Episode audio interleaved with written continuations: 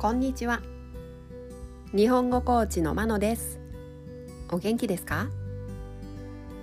このポッドキャストでは日本語のいろいろな表現を紹介します。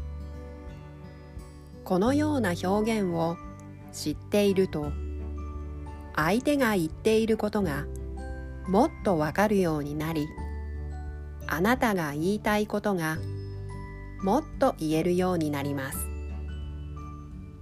今週は文をつなげる言葉。接続詞を紹介します。動詞などの後につけて前と後ろの文をつなげることができます。今日はだからといってを紹介します。例文を聞いてどんな時に使うかを確かめてください。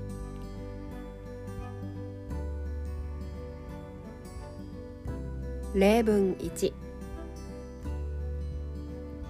健康に気をつけて生活している。だからといって長生きできるわけではない。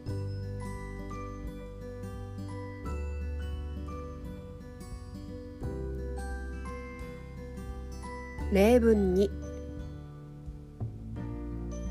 あの二人は普段ほとんど会話を交わさない。だからといって仲が悪いということではない。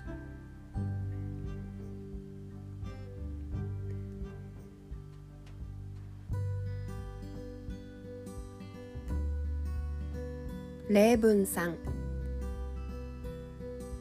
日本語は難しいとよく言われる。だからといって習得できないということはない。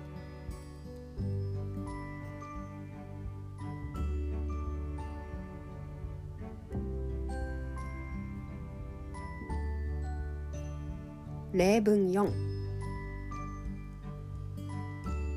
日本人だからといって全員が日本語を教えられるとは限らない。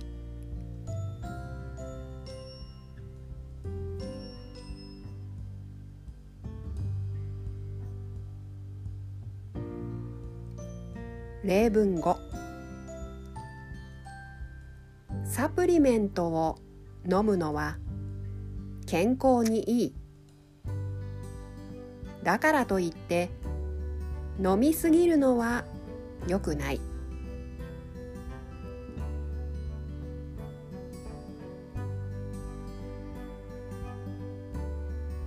いかがでしたか？次回も文をつなげる言葉を紹介します。では今日はこの辺で。さようなら。